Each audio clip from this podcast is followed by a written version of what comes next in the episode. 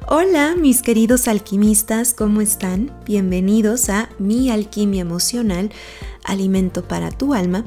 Y el día de hoy vamos a continuar con el tema de los manipuladores. Esta es la segunda parte y en esta vamos a ver qué tipo de manipuladores existen, porque pensamos que solo hay un tipo, pero los manipuladores se disfrazan de muchas formas. Pueden usar diferentes tipos de estilos y de disfraces y al final vamos a ver cómo podemos enfrentar a este tipo de personas. Así que empecemos. Un tipo de manipulador es, número uno, el agresivo. Este es el más básico de todos porque es muy evidente. Su estrategia es la agresión activa y se encargan de demostrarte que son los más fuertes. Y por consiguiente tú te sientes más débil, más pequeño. Y es fácil ceder ante sus demandas para evitar peleas, por supuesto, o para evitar cualquier tipo de, de discusión. Y aquí hay un programa de la infancia y en sesión, en terapia, vemos en qué momento se grabó el programa inicial, este engrama, para que dejes de repetir este patrón que se instaló en ti por una figura de autoridad. Otro tipo de manipulador es el dependiente. En este caso, es el opuesto al agresivo porque se coloca una máscara de ser débil, dando a entender que necesita ayuda y depende de los demás. La manera en que manipula es haciéndote sentir responsable. Ellos no les importa verse fuertes, al contrario, voy a ponerme en el lugar de necesito de ti para que tú de alguna manera te sientas obligada u obligado a estar ahí, para ayudar o para dar de más, como si su felicidad dependiera completamente de ti y de cómo te comportas con él o ella. Y aquí hay una herida de abandono en estos casos, de parte de, del manipulador, porque lo último que quieren es que los abandones, es que estén solos y tienen que sanar muchos programas de la infancia donde se instaló este mecanismo de supervivencia. Otro tipo de manipulador es, número 3, el sarcástico. Este tipo de manipuladores pueden ser agresivos activos. Es decir, es una persona que alza la voz y tiene palabras antisonantes e impone su energía agresiva. Pero los sarcastivos, que así se les dice porque usan la agresividad pasiva, ya que el sarcasmo es agresividad pasiva, y a mí me gusta describirlo con la siguiente frase. Como no te puedo golpear físicamente, te golpeo con mis palabras. Y a ver, vamos a clarificar algo. El sarcasmo lo usan muchos comediantes y es un tipo de humor y cuando se emplea bien da mucha risa. Pero otra cosa es ser sarcástico o sarcástica con la persona que supuestamente amas, ¿no? Y depende en qué contexto. Porque este tipo de manipuladores, los sarcásticos, lo usan para hacerte sentir menos, para desprestigiar, para incluso ridiculizar y para que dudes de ti. Y así pueden manipularte a su antojo y más si saben tus puntos débiles y los usan para lastimarte en un tipo de broma sarcástica que te puede llegar a herir o lastimar. Usualmente, cuando se dan cuenta, porque son muy inteligentes los manipuladores, ya que saben cómo meterse en tu mente, ellos quizás se dan cuenta cuando te, cuando te lastiman, cuando algo te lastimó. Y para que tú no rectifiques tu decisión o empieces a decir, ay, eso me dolió, eso no está bien, y empieces a alejarte, pueden llegar a decir cosas como, ay, es broma, solo es una bromita, ay, no te lo tomes tan a pecho, te lo digo por tu bien, es para que te rías, hombre, o, ay, estás muy sensible, no aguantas nada, ¿verdad? Y este tipo de comentarios pueden llegar a confundir a la víctima, porque acuérdate, alguien que te quiere no te hará sentir mal y jamás te hará sentir menos. Y si en algún momento llegase a pasar por accidente y se le fue, te ofrecerá una disculpa y jamás lo volverá a hacer porque sabe que eso te lastima. Y psicológicamente, cuando hay una víctima así, aquí estaríamos hablando de alguien que tuvo maltrato emocional y psicológico de pequeño o de pequeña. Por lo tanto, es normal aguantar este tipo de cosas o disfrazarlas fácilmente, ¿no? Porque hay un programa de no sentirse suficientes. Por lo tanto, estoy con alguien que me hace sentir así, porque no he sanado el programa inicial y la vida me pone a un maestro para que aprenda esa lección. Y un manipulador sarcástico, o sea, de este tipo, estaríamos hablando de alguien que igual tuvo maltrato psicológico y emocional, incluso físico. Sin embargo, no es víctima, es perseguidor. Y esta persona va a tomar todo el enojo, toda la frustración y dolor y lo va a canalizar todo eso con su víctima cuando incluso él o ella en su momento fue una víctima.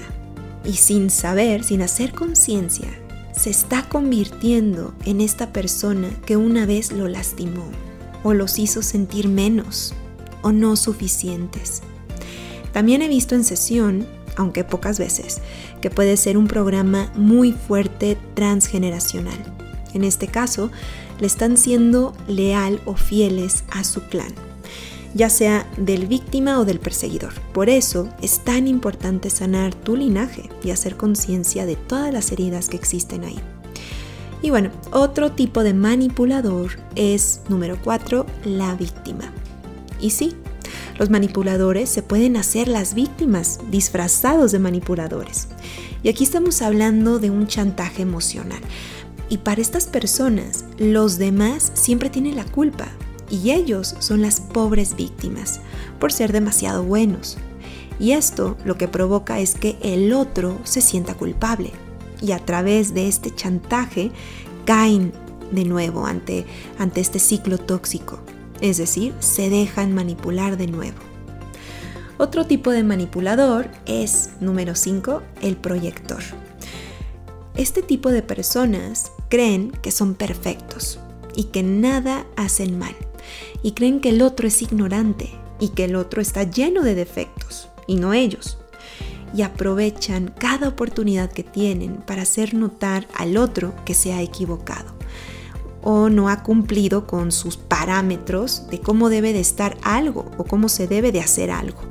Y esto genera una gran inseguridad y una falta de confianza en el otro, provocando que continúe el ciclo tóxico. Este tipo de manipuladores usualmente han tenido padres muy rígidos y les han dado el mensaje de nada es suficiente y todo lo que haces lo haces mal o no lo haces perfecto, por lo tanto no lo haces bien. Y eso lo proyectan con los demás. Otro tipo de manipulador es, número 6, el interpretador. Este tipo de personas son pasivas agresivas, incluso son maquiavélicas a veces y mm, estos son de los que hablaba en la primera parte de este podcast cuando mencionaba que son expertos en manipular la información y ponerla a su favor. Utilizan tus palabras en contra tuya y suelen culpar a las personas por cosas que no han hecho y no han dicho como tal, pero la manera en que interpretan y cómo las voltean es asombroso y convencen al otro de que es su culpa, aunque en realidad es suya. Por ejemplo, pueden culparte por lo grosero que son ellos, ¿no? Diciéndote, es que tú me haces ser así, ¿no?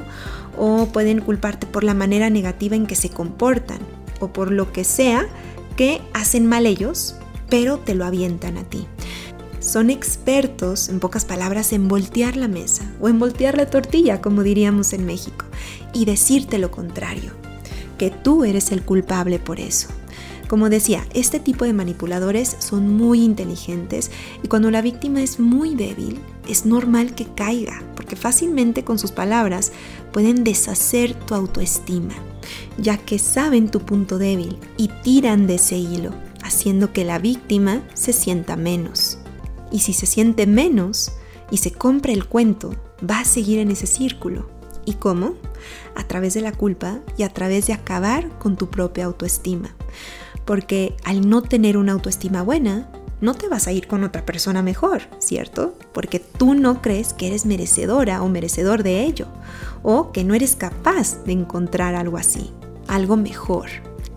Y dicho esto, sobre los diferentes tipos de manipuladores, ¿qué puedes hacer? El podcast anterior mencioné algo muy general, pero aquí vamos a ser más específicos. Veamos. En primera, es muy importante ser conscientes ¿Y ser conscientes de qué? Pues ser conscientes de que debes de ser tratado con respeto. Esto incluye cero ofensas, cero groserías y cero ataques. Por ejemplo, una cosa es que yo te explique lo que no me gustó o lo que no estoy de acuerdo. Y otra cosa muy diferente es que te critique y que te falte al respeto.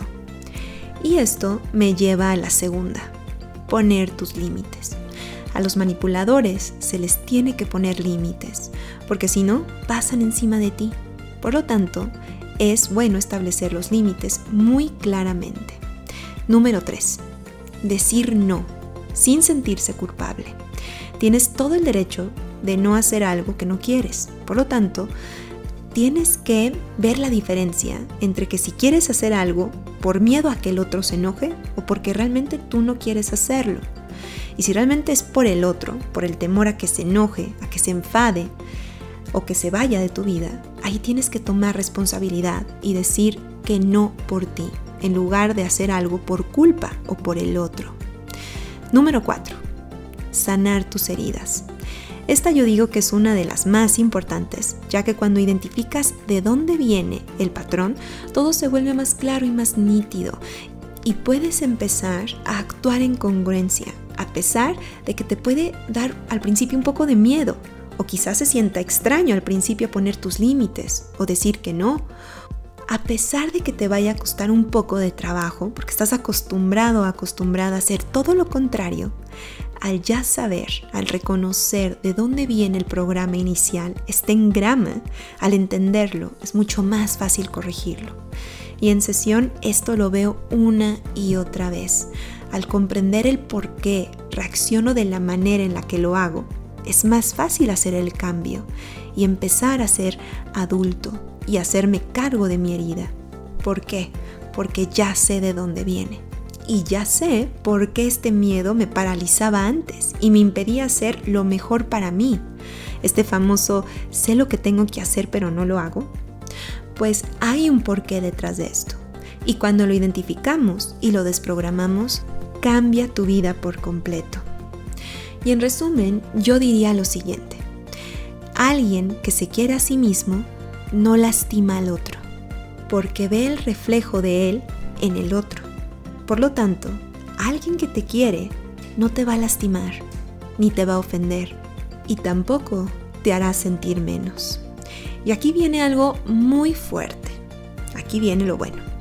Si tú no te quieres lo suficiente, si tú no te valoras, vas a tolerar todo lo contrario. Alguien que no te valora, que te falta el respeto en cualquier sentido, alguien que te hace menos y te invalida, ¿por qué es? Porque ese es el concepto que tienes de ti mismo, de no merecer algo mejor. Y cierro con esta frase una frase muy fuerte pero muy cierta y que me encanta. ¿Estás listo, mi querido alquimista? Aquí te va.